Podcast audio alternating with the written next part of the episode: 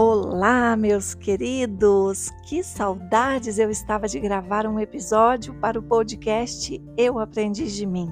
Para quem não me conhece, eu sou a Shirley Brandão e esse podcast foi criado para compartilhar sobre os aprendizados que podemos ter no dia a dia com as pequenas experiências da vida e também com as maiores.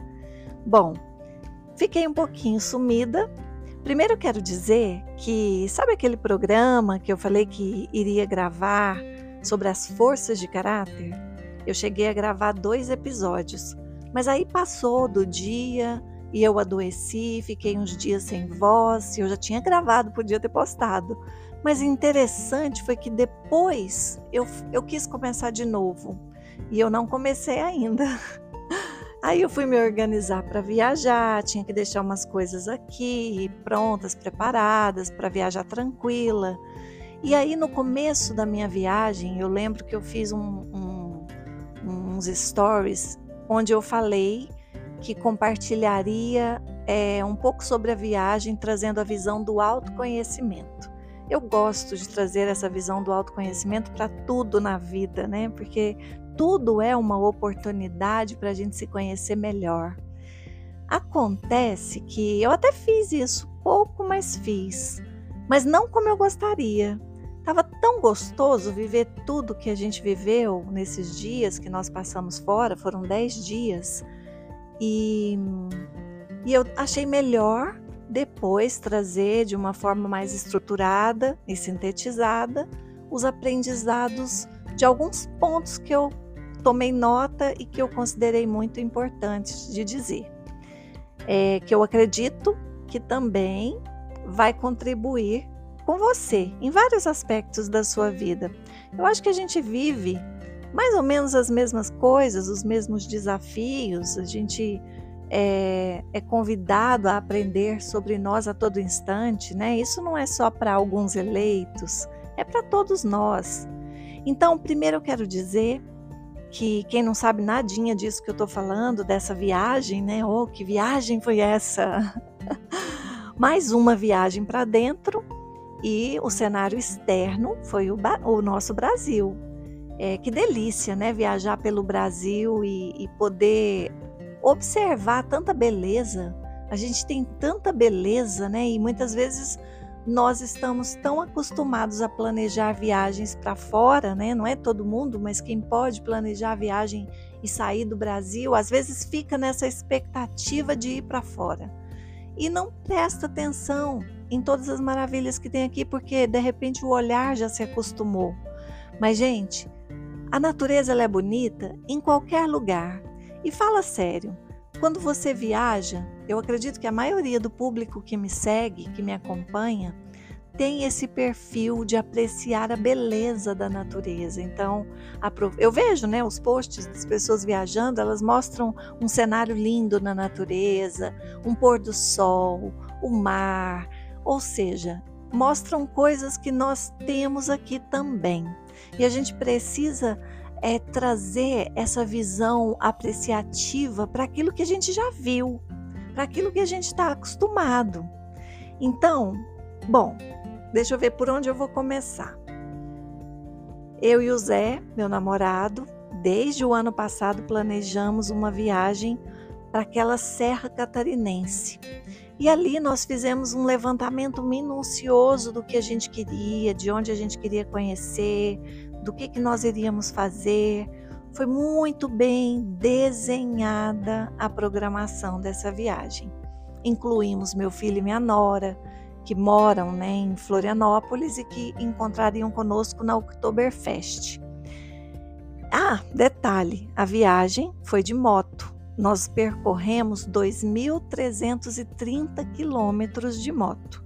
A minha viagem mais longa com ele foi de 2 mil, aliás, foi de 400 e poucos quilômetros. E aí depois eu pulei para uma de 2,330.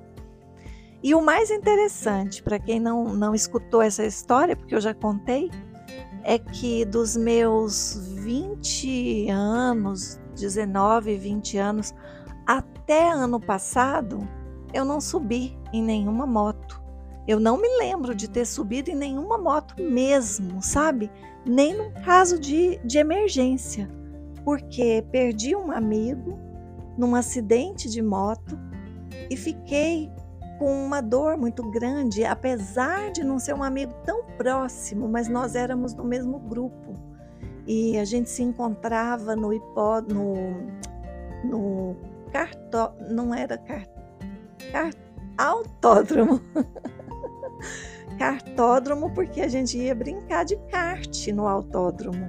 E ele era um dos melhores pilotos da nossa turma. E aí, um, num belo dia, ele indo para o autódromo de moto, sofreu um acidente, bateu com a cabeça numa tartaruga e morreu quase que na hora. E a turma inteira ficou em luto total, todo mundo muito triste, um rapaz jovem, lindo. Nossa, foi uma coisa assim muito dolorosa. E deixou em mim esse trauma, esse medo. Meu filho teve moto, eu nunca subi na moto dele, nunca, nunca e falava que eu jamais andaria de moto. Depois, quando eu conheci o Zé Marcos, ele ama motocicleta. Mot... ele é motociclista, estou enrolando tudo hoje. Essa sou eu, né? Sem edições. Ele ama motocicleta, ele ama moto e veio, quando veio me conhecer, me desafiou a andar de moto com ele. Veio de Uberlândia de moto para Goiânia. E eu achei interessante, mas eu ainda estava meio ressabiada. E aí, da, da outra vez que eu fui para Uberlândia, nós fizemos um passeio por lá, e aí eu já vi que foi mais tranquilo para mim.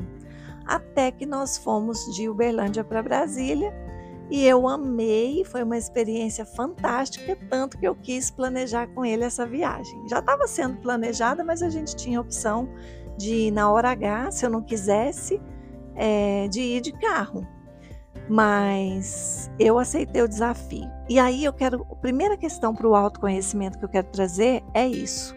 O que, que faz uma pessoa com um trauma como esse quebrar esse trauma, mudar suas crenças e de repente passar a gostar? O que, que faz? Eu cheguei na resposta, principalmente agora, depois dessa viagem de 2.330 quilômetros porque eu não senti medo em momento algum. E olha que nós pegamos chuva. Teve um dia indo para indo não, voltando de Curitiba, nós pegamos seis horas de chuva e na volta a gente não tinha a mesma flexibilidade que na ida, porque eu tinha que voltar para Goiânia. Então sobraram dois dias para a gente organizar a nossa vinda. Dois não, três, porque eu queria passar um dia com a minha sobrinha no interior de São Paulo. E aí eu cheguei à conclusão que eu não senti medo por uma razão. Eu analisei toda a vida do, do Zé e, e a experiência dele com moto há 40 anos e escutando suas histórias, ele não, ele nunca viveu nenhum episódio que envolvesse qualquer acidente nunca sofreu nenhum tipo de acidente de moto. Então, eu confiei. Eu acredito que o motivo que me fez quebrar essa crença foi confiar no piloto. E já que o piloto nunca errou, né, digamos assim, é, por que não confiar? E, e foi o que aconteceu. É aquela história da estatística, né? Quando você percebe que as estatísticas são mínimas, você acaba confiando mais aquilo que, que traz evidências de grandes riscos, a gente confia menos.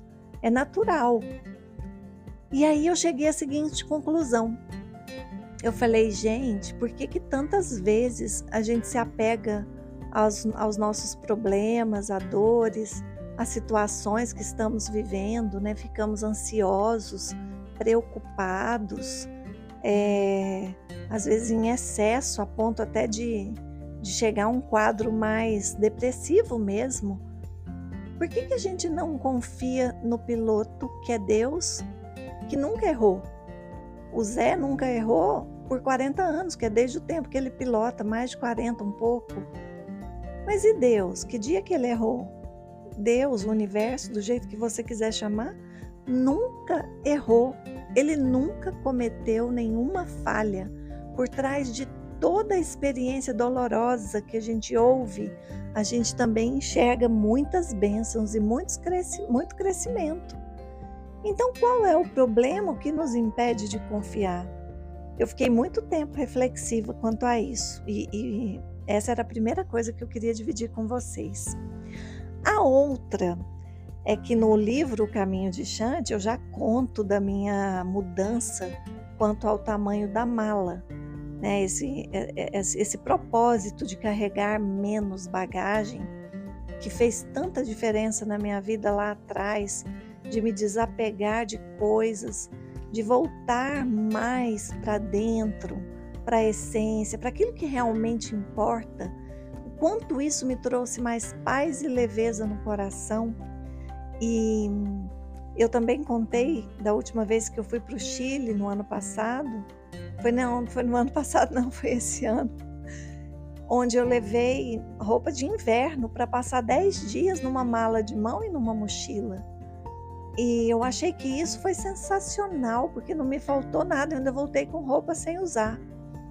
Só que agora seriam 10 dias no sul do Brasil, a gente sabe que quando chove, faz frio, e eu ia nas regiões ali da serra, né, onde, onde tem serra, o frio é maior.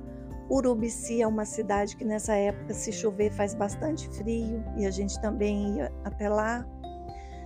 E eu tomei o cuidado de colocar tudo que eu precisava dentro de uma mochila, porque depois eu teria que distribuir essas peças nas malas da moto.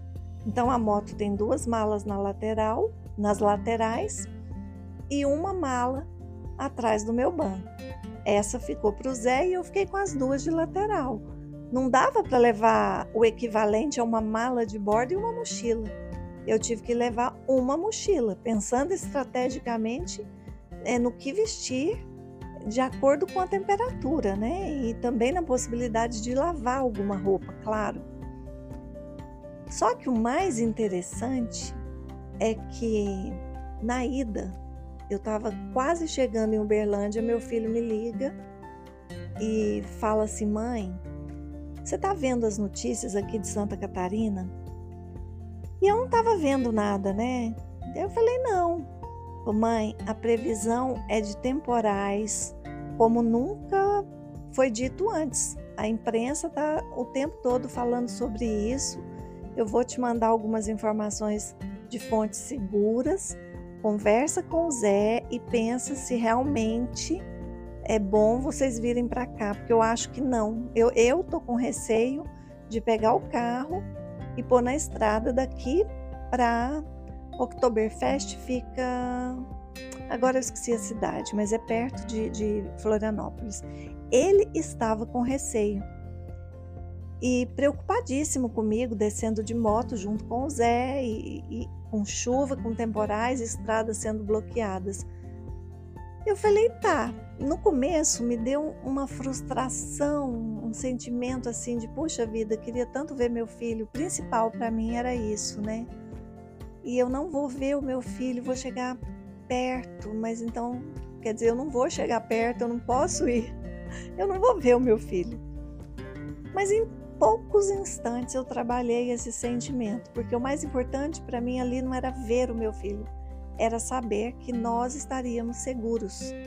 E aí cheguei em Uberlândia, eu e o Zé conversamos, olhamos mais e mais noticiários e, e percebemos que a previsão não era das melhores. E realmente o que aconteceu depois foi trágico, né? Quem acompanhou viu aí quantas situações catastróficas no, no estado de Santa Catarina. E várias das estradas que nós passaríamos tiveram deslizamentos e foram bloqueadas. Se, inclusive, se a gente tivesse ido para Urubici, teríamos ficado presos lá não sei por quanto tempo, porque a chuva não passava. E aí, conversando com o Zé, ele falou: ah, então vamos mudar a rota. Zé também tem uma leveza, né? Eu falo que bom que os nossos valores se alinharam tão bem, porque ele é como eu, não tem essa esse apego, nossa, mas a gente planejou, a gente tem que ir, porque a gente sonhou tanto com essa viagem dessa forma, né? Mas enfim, a gente sonha rápido com outra. Ele falou assim: Ah, já sei, a gente podia ir para o sul de Minas. Falei: Maravilha, vamos para o sul de Minas. A minha mala, lembrando, né, já não era tão adequada para esse novo percurso, mas eu teria que me virar. E é interessante dizer que eu não poderia nem pensar assim, ah, quando chegar lá eu compro roupa. roupa. Não tinha jeito de pôr na mala. Tava cheio. Não dava trazer nem lembrancinha. Ai, mas até isso é divertido. Então nós fomos para Poços de Caldas, ficamos três dias lá. Eu amei Poços de Caldas, eu conhecia é, mas por uma visão profissional, né? Eu fui a trabalho e é completamente diferente. E dessa vez nós fomos para desfrutar, ele já conhecia, né? A gente foi passear. E que delícia que foi! E teve chuva também, mas tudo era bom. E a gente sabia que estava seguro, estava fazendo a nossa parte para nos sentirmos seguros, né? Porque na verdade a gente só pode fazer a nossa parte. Nós não podemos garantir que estaremos seguros em lugar algum.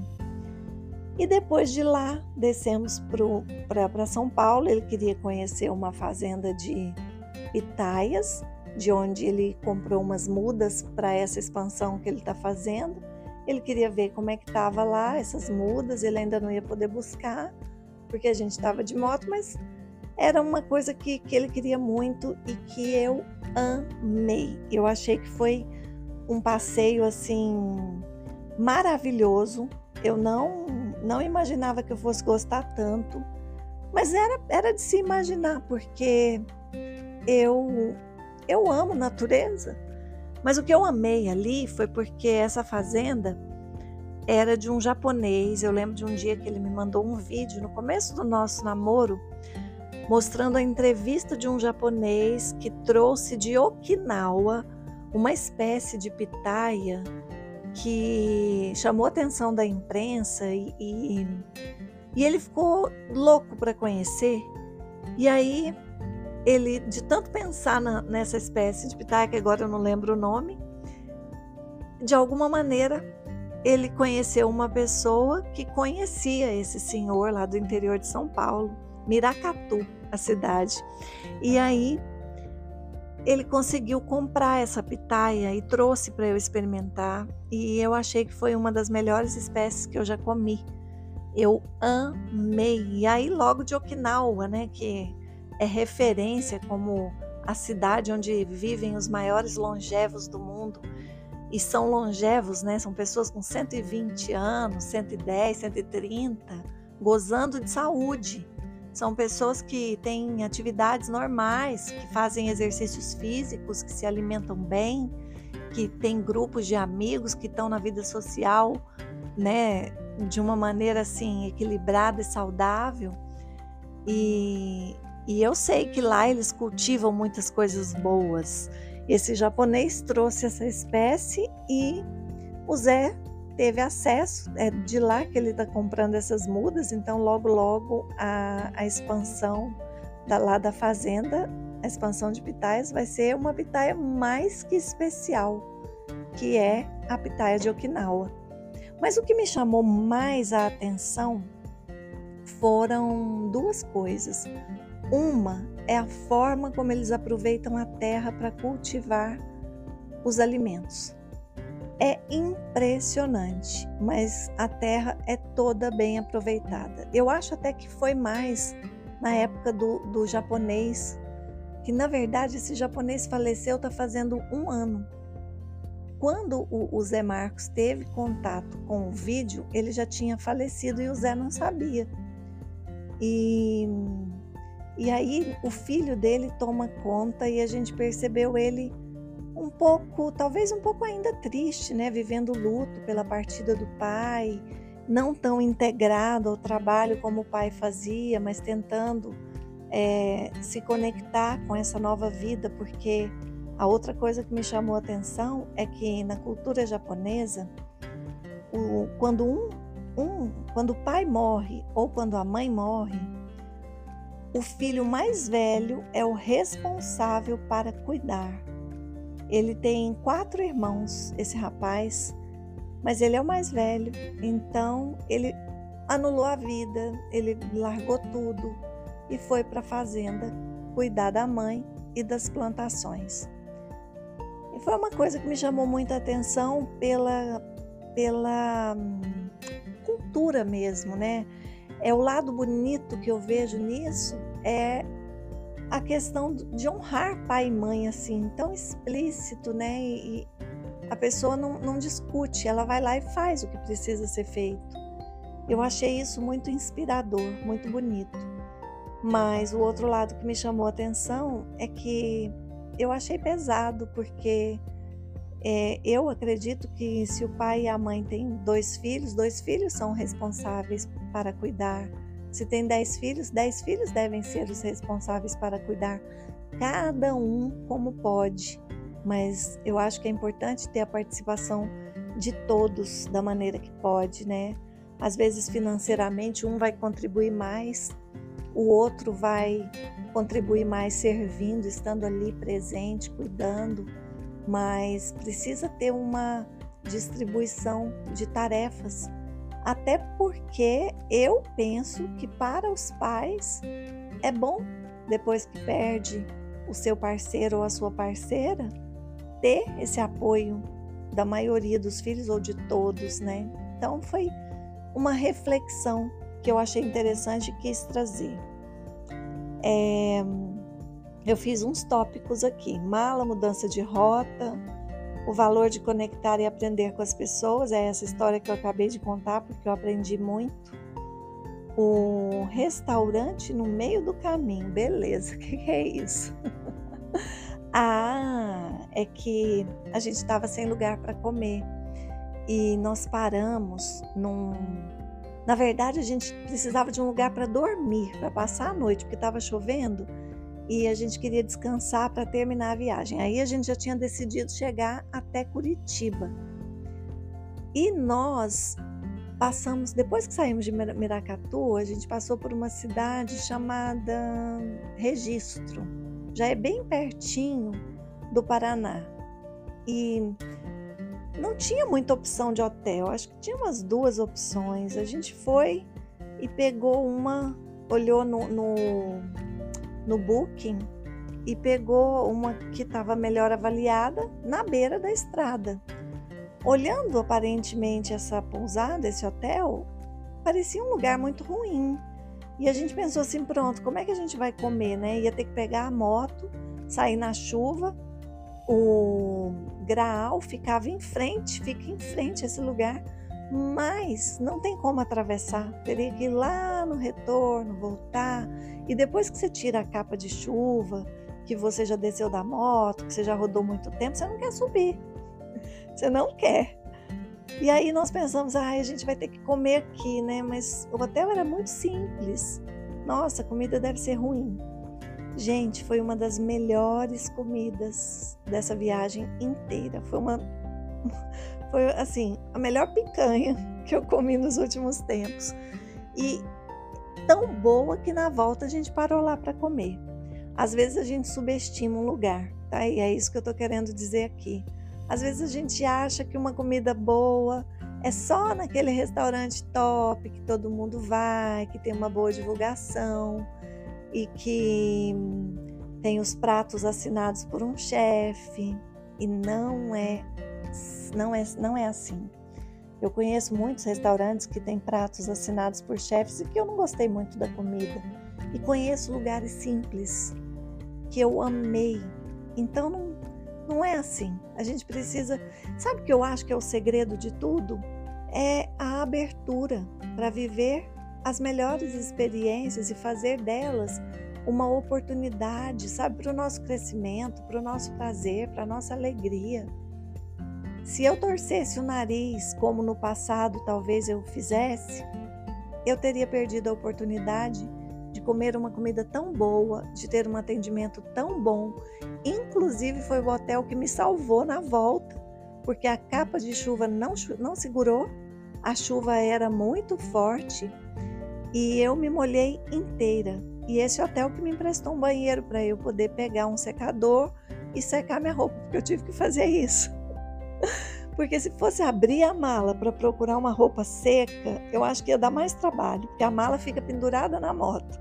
Você tem que desencaixar, você tem que carregar, você tem que ir lá. Eu não sabia em qual das duas. Eu coloco as coisas organizadas, mas eu teria que abrir as duas, porque parte das coisas estavam numa e parte estavam na outra.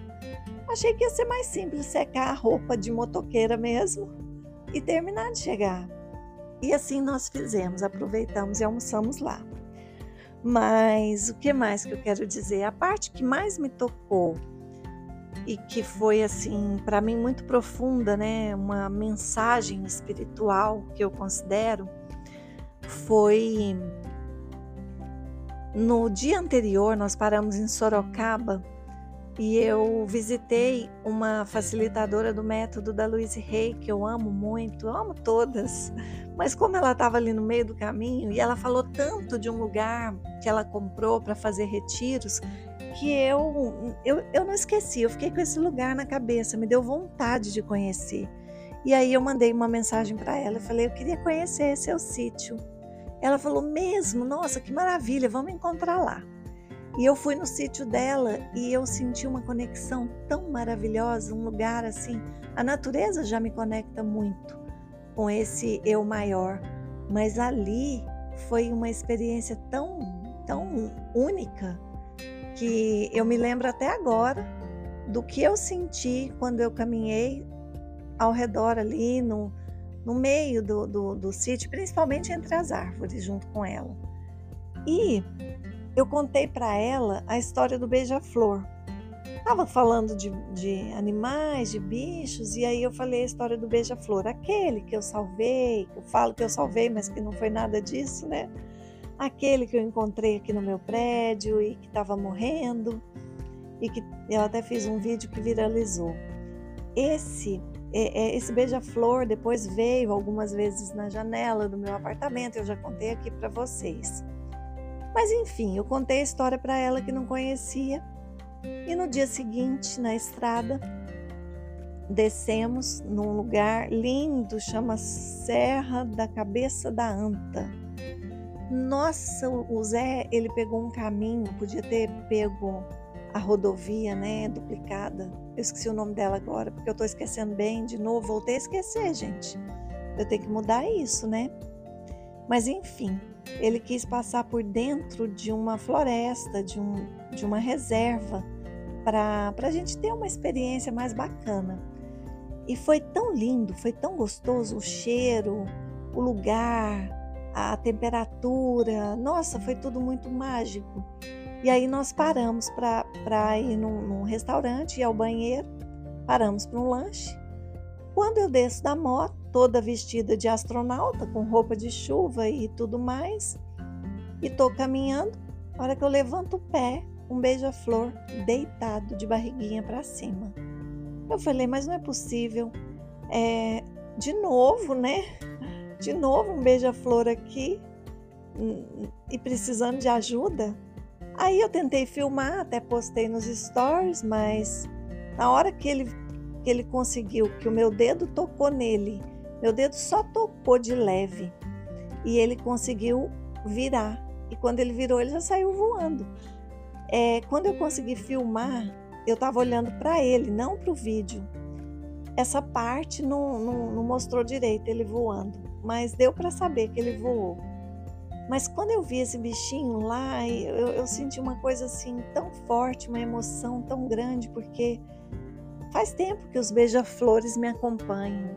Tem uma outra história que eu não contei, que um dia eu vou contar, de uns 40 beija-flores que eu vi de uma vez só, todos ali muito juntinhos. Essa história tem tem uma conexão com um propósito enorme que vem se confirmando a cada dia e eu só vou contar quando ele se concluir, quando esse propósito for concluído. Mas já tem tempo que eu tenho essa conexão. Eu estava treinando essa semana, na segunda-feira ou na quarta, aqui no, no meu prédio.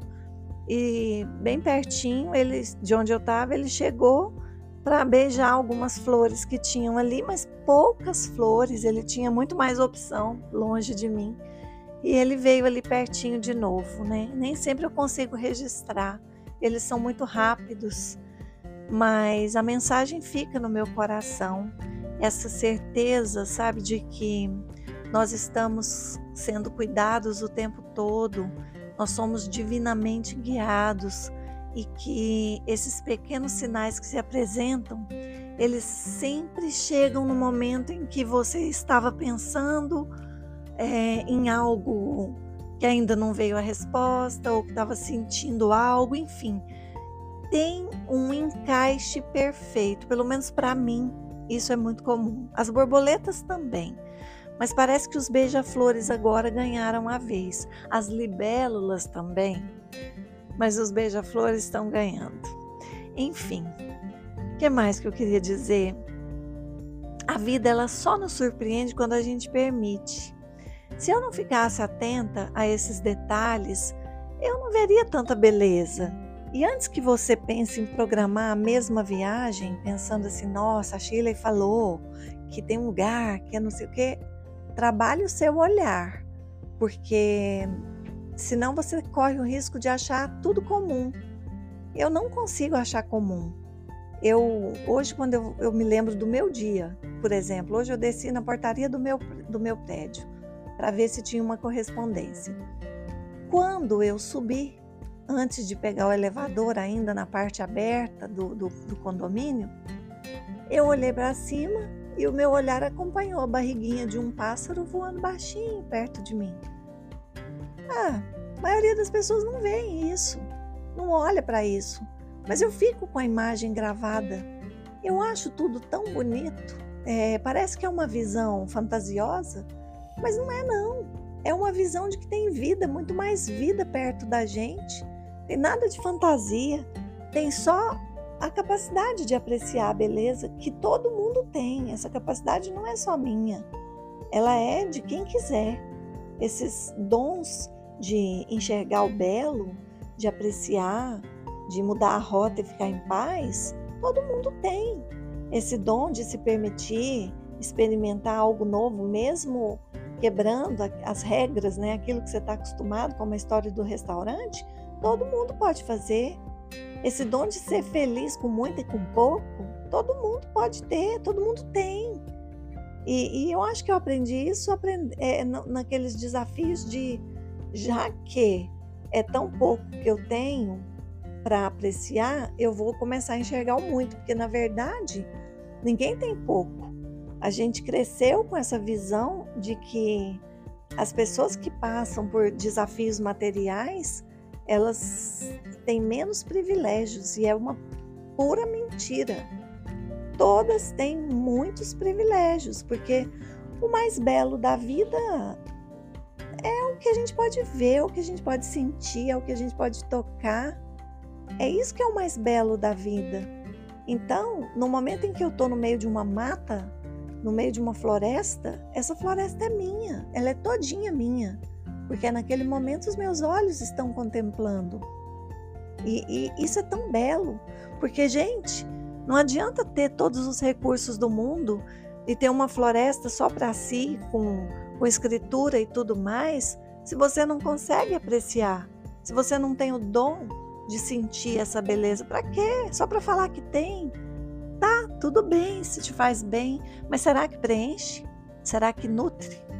Será? Então, é, deixa eu olhar meu tópico aqui para continuar, porque demora, né? A Chile demora quando vem, tem coisa demais. Diálogo interno nos momentos desafiadores. Ah, tive muitos, porque vocês acham que foram só momentos gostosos? Quando a chuva molhou, que eu senti minhas partes baixas geladas pela chuva, e a gente tinha acabado de sair de Curitiba e tinha planos de rodar bastante, né? Porque precisava rodar muito. Eu falei, meu Deus, Aí fui ficando incomodada. E nesse momento passa muita coisa pela cabeça. Até querer culpar o Zé. Pensando assim, gente, mas para que, que ele me chamou para Curitiba? Mas é interessante, porque na hora que eu começo a fazer isso, e nem sempre foi assim, mas na hora que eu começo a fazer isso, eu falo assim: ah, Shirley, alta responsabilidade. Ninguém te amarrou, ninguém te pôs uma corrente em cima da moto e te obrigou. Ninguém fez você assinar um termo dizendo que ia para Curitiba. Você foi porque quis. Você sabia, o clima é assim. Se Santa Catarina está chovendo, por que, que Curitiba não ia chover que está tão perto, né? Você correu o risco. Então, relaxa. Aí então eu ia o tempo todo dialogando comigo. E a, o capacete. Não, o Zé é muito cuidadoso. Me, me deu um capacete muito bom. O banco da moto, a moto é uma BMW, ela é confortável, mas ele ainda assim mandou injetar um. É tipo uma espuma de silicone para não doer o bumbum e não doeu nada, não senti nada. Não senti desconforto por, por estar em cima da moto. Sentia sono algumas vezes. Isso realmente me incomodou, porque para para pensar. Você faz uma viagem de carro, uma viagem de quatro, de seis horas, você não tira um cochilo? Tirando o fato de você estar tá dirigindo, se você é o carona, eu acho que é muito difícil alguém não tirar um cochilo, né? Eu tiro. e como que tira um cochilo em cima da moto, gente? Não tem como. Então, nessa hora, eu pensava assim: ai, gente, por que a gente não veio de carro? A gente tinha essa opção. Aí depois eu falava assim de novo: ai, Chile, você quis viver essa experiência. Relaxa, relaxa, aproveita. Então, esse diálogo interno, ele foi constante nesses momentos. E nenhum momento eu fui para o drama. Esse lado é, me alegra muito dizer, porque é muito difícil em algum momento a gente não ir ou para o vitimismo, ou para o drama, ou para a culpabilização. A gente acaba indo. Somos humanos. Se você falar para mim que nunca vai, então você já é um, você já é um, o que, que eu vou dizer, um ser iluminado, porque de fato a gente se incomoda com muitas coisas, sim. É o fato de como a gente lida com esse incômodo é que representa se a gente está mais amadurecido espiritualmente ou não. Eu me sinto hoje engatinhando ainda, mas eu não falo isso para desanimar ninguém. Eu me sinto engatinhando porque eu vejo o quanto eu ainda preciso caminhar, mas eu só, só vejo isso porque eu vejo uma possibilidade de vida, é uma possibilidade de de estar mais, mais tempo, né, vivendo essas experiências aqui na Terra. Então, é lógico que eu tenho muito que caminhar. É lógico que não vai ter um ponto de chegada onde eu vou me iluminar e continuar aqui vivendo entre os seres mortais. Não é assim. A gente sabe. Mas eu percebo a minha mudança por não entrar no conflito. E aí eu falo que eu vejo um amadurecimento espiritual. É claro que é, né? Quando a gente consegue é, conter as nossas emoções, trabalhar as nossas emoções sem que isso gere conflito externo, é muito bom, mas é muito bom mesmo. E depois aquilo que, que, que era desagradável se torna até bom. Não sei se vocês estão me entendendo. É, o capacete que eu estava falando, ele é maravilhoso. Mas uma hora depois, duas horas depois, três horas depois, meu Deus, vira um escafandro. Vocês conhecem escafandro? Tem um filme lindo que chama O Escafandro e a Borboleta. Lindo, lindo, lindo, lindo. Vale a pena assistir. É um drama, mas é maravilhoso. Escafandro é aquela máscara de oxigênio de ferro antiga que os mergulhadores usavam na época da guerra, sabe? Pois é, aquilo ali deve pesar pra caramba. Eu, no, no começo é um capacete leve, no final é um escafandro. Eu fico desorientado, pescoço dói, dá uma agonia. Ainda bem que tem um, um namorado que faz massagem todo dia para poder aliviar. Mas há outra coisa maravilhosa. Quando você viaja de carro, você leva um petisco, você toma água. Eu gosto muito de tomar água. De vez em quando, assim, ficar tomando golinhos de água, sabe? Tomo água o tempo todo. E de moto não, tem que tomar água a hora que para. Você tá de capacete, não tem jeito. E não tem jeito de conversar também. Então, o que sobra? Apreciar. É ficar no agora, é ficar no presente. O Zé pilotando a moto, eu ali atrás, de vez em quando colocava um foninho, escutava alguma coisa, escutei minhas aulas de Vedanta em alguns momentos, mas a maior parte do tempo apreciando, apreciando o vento, apreciando a natureza, apreciando, apreciando, só no agora. Eu voltei zen demais dessa viagem, gente. Ai, que mais? Ah, mudança de clima, toda hora mudava. Lá em Curitiba nós chegamos, estava um sol quente, um calor insuportável, não, um calor suportável, mas no dia seguinte já frio, já chovendo.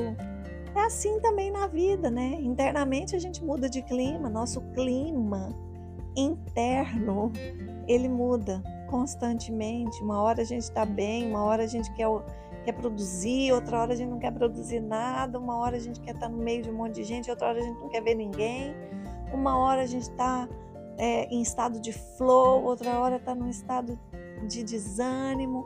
Isso é vida, isso é vida real. Assim como a natureza muda de clima, a gente também muda.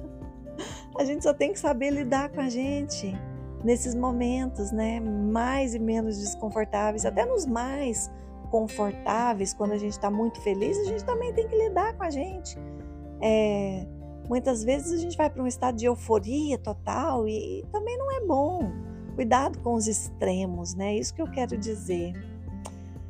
Ah, e outra coisa bacana, eu quebrei uma crença, que não era mais uma crença, porque eu já tanto tempo com desenvolvimento humano, eu já não rotulo, mas na época que eu trabalhava, viajava, conhecia cidades, via, visitando clientes, né? Nessa época aí, é, um representante meu falou que as pessoas de Curitiba, do Paraná, eram muito secas.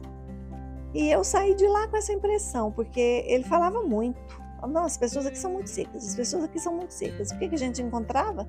Só gente seca. Aí quando eu estava chegando lá, depois eu nunca mais fui passear, né? Eu só fui a trabalho. Quando eu estava chegando lá, eu pensei, lembrei disso. E, e, na hora pensei assim, que nada, né? A gente só encontrou pessoas secas porque era o que ele vibrava.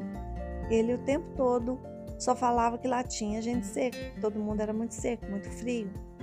Pensei, as pessoas são humanas. E existe gente calorosa em todos os lugares. Gente, nós não encontramos nenhuma pessoa seca, nenhuma pessoa ríspida, nenhuma pessoa mal educada, nenhuma pessoa, todas muito afetivas, calorosas, gentis, fantásticas, todas. Eu não tenho assim uma vírgula para falar do Paraná, pelo contrário, voltei mais apaixonada ainda, porque eu já achava o Paraná lindo, lindo, lindo. E na verdade eu nunca acreditei nessa crença, mas eu me surpreendi na época porque ele refletia aquilo que ele vibrava. E dessa vez eu pensei nisso, falei, gente, eu sou tão de boa, o Zé também é tão, tão bacana, acho que a gente só vai achar gente bacana. E foi isso. que mais? Hum, ai, ai, tanta coisa, tanta coisa. É tão. São tantos detalhes assim que se eu for ler todos esses tópicos aqui, esse episódio vai ficar muito grande mas a visita para que eu fiz para minha sobrinha Carol foi muito gostosa. Passei dois dias, acabei ficando dois dias com ela. Cheguei em cima da hora do meu trabalho aqui em Goiânia, mas valeu cada segundo porque a gente desfrutou demais, demais, demais. E, e eu penso que o grande segredo foi esse, né? A gente se permitir viver a gente se permitir fazer daquele lugar o melhor lugar para a gente estar, porque a gente foi seguindo a intuição. Só Miracatu que estava na rota, porque a gente já ia passar por lá, é, na Regis Bittencourt. E depois não tinha mais nenhuma cidade na rota e todas foram boas. A gente conheceu tantas coisas legais, apesar de que Curitiba era para ter feito passeio a Morretes, que é um passeio de trem super famoso, muito lindo, e era para ter ido no Jardim Botânico, mas com chuva não deu para fazer nada disso. Só que o que mais importa é que tudo que nós fizemos foi bom. Tudo foi maravilhoso e uma sintonia de alma mesmo, sabe? Os dois ali é, dispostos a, a serem felizes no, momento presente, com o que tem, do jeito que, que era possível. Ah, gente, foi muito gostoso. Então, resumindo aqui para finalizar, é, não perca a oportunidade de apreciar a beleza ao seu redor. Não perca a oportunidade de, diante de mudanças de rotas inesperadas, de reconhecer que ali pode ter também experiências maravilhosas para você. Não perca a oportunidade de conhecer mais do nosso Brasil, que é tão lindo. Não perca a oportunidade de ver essa beleza no bairro onde você mora, na rua da sua casa. Não perca a oportunidade de, diante dos seus conflitos internos, antes que eles se tornem algum tipo de drama, vitimismo, culpabilização, qualquer coisa que seja, não perca a oportunidade de se conhecer um pouco melhor e de trazer a responsabilidade para si. Não perca a oportunidade de ficar com o que é seu. Não perca a oportunidade de crescer diante de cada situação. Não perca a oportunidade de reconhecer que o mais importante você já tem, mesmo que algo dê muito errado, profissionalmente, ou um passeio, uma viagem, sei lá o que. É mala que é extraviada e eu vejo gente quase perdendo a vida por causa disso. Não perca a oportunidade, não perca voo que é cancelado, minha mentorada linda, cancelaram o voo dela ontem. E aí ela fez um vídeo postando lá, cancelaram meu voo. Aí ela mostra várias imagens dela desfrutando o tempo que sobrou para ela ali onde ela estava. Gente, isso é o bonito da vida.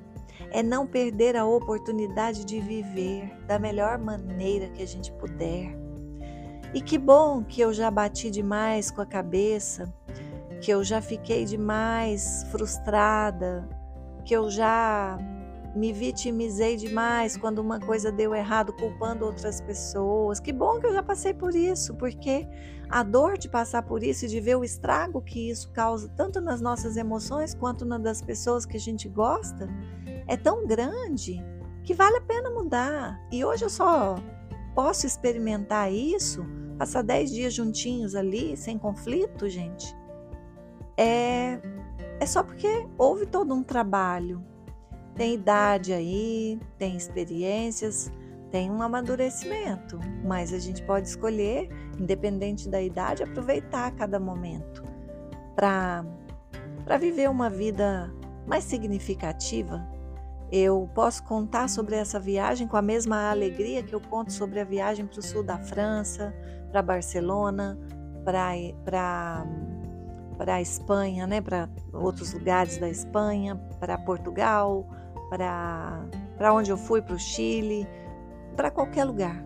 Eu posso contar com a mesma alegria, porque ah, não foi nada de extraordinário, mas tudo foi extraordinário. Vocês conseguem me entender? Tudo foi extraordinário. Então não perca a oportunidade de treinar o seu olhar, tá bom? Um grande beijo, fico por aqui, 48 minutos e estou quase começando a série de podcasts, de episódios lá que eu falei das forças de caráter. Gente, mas tá tão gostoso a mentoria.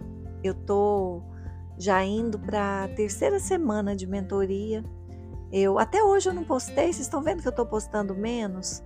Eu tô eu tô engraçado, eu tô bem sociável, mas não tanto no Instagram. Embora goste muito de estar tá ali, de, de, de ter esse contato com vocês por lá, mas eu tô vivendo outras experiências e que estão sendo ótimas, né? E uma delas é com as minhas alunas queridas do, do curso de mentoria aí que eu estou dando para terapeutas e psicólogos, terapeutas, maioria do método Heal Your Life. E é muito gostoso preparar cada aula, acompanhar o desenvolvimento delas. Eu acabo gastando mais tempo com isso, né? Mas eu sei também que vocês entendem, porque vocês sabem que é, me deixa muito feliz fazer as coisas por amor, porque eu realmente quero e, e não por um sentimento de dever. Eu, eu sinto que as redes sociais elas são uma benção, mas dependendo do que a gente está vivendo, ontem mesmo, de domingo, passei o dia brincando de Masterchef com a minha filha. E eu falo brincando porque na verdade a gente começou no sábado pensando no que, que ia fazer. Cada uma ia fazer uma receita. E eu assisti Masterchef demais nesses últimos dias, eu adoro. Cozinho mentalmente, que é uma beleza. Faço tudo mentalmente, vocês não têm ideia. Só que tem um momento que a gente precisa pôr em prática, né? E aí nós duas pegamos esse fim de semana que foi só nosso e cozinhamos uma para outra. E foi tão gostoso. Nossa, sem falar que eu fiz o melhor salmão que eu já comi na minha vida. ah, isso tudo é beleza, né? Quer dizer, não tem muita interação no, no, Instagram, mas vocês podem ter certeza que eu tô bem, que eu tô feliz, que eu vibro muito por todo mundo que me acompanha, que eu tenho um carinho enorme, um respeito muito grande. Por isso eu tenho que me expressar da minha mais pura e espontânea verdade. Por respeito a quem me acompanha. Chega, né? Agora sim, eu já vou botar um fim aqui porque inclusive tem um vídeo, um resumo da viagem que eu preparei, mas eu falei só vou postar depois que eu fizer um, um podcast. Aí eu queria fazer no fim de semana para finalizar, porque coisa de viagem, vou fazer fim de semana, aí não deu. Fim de semana eu estava cozinhando, estava ocupada, falei não, não fiz. Agora eu também não vou esperar o feriado para fazer. Ah, gente, quem manda no meu Instagram sou eu. Eu vou postar o dia que eu quiser e pronto, acabou. Então, entre hoje e amanhã. Hoje já está tarde, mas acredito que amanhã eu já compartilho o vídeo e já vou liberar esse episódio hoje, no máximo amanhã cedinho, tá? Hoje é 30 de outubro de 2023. Fazem sete anos que a minha mãe faleceu. E se ela estivesse viva, estaria fazendo aniversário hoje. E eu sou muito grata porque eu sou 50% ela, ela me deu a vida. Nossa, tá vendo que eu quero emendar uma coisa na outra? Chega, fui, beijos.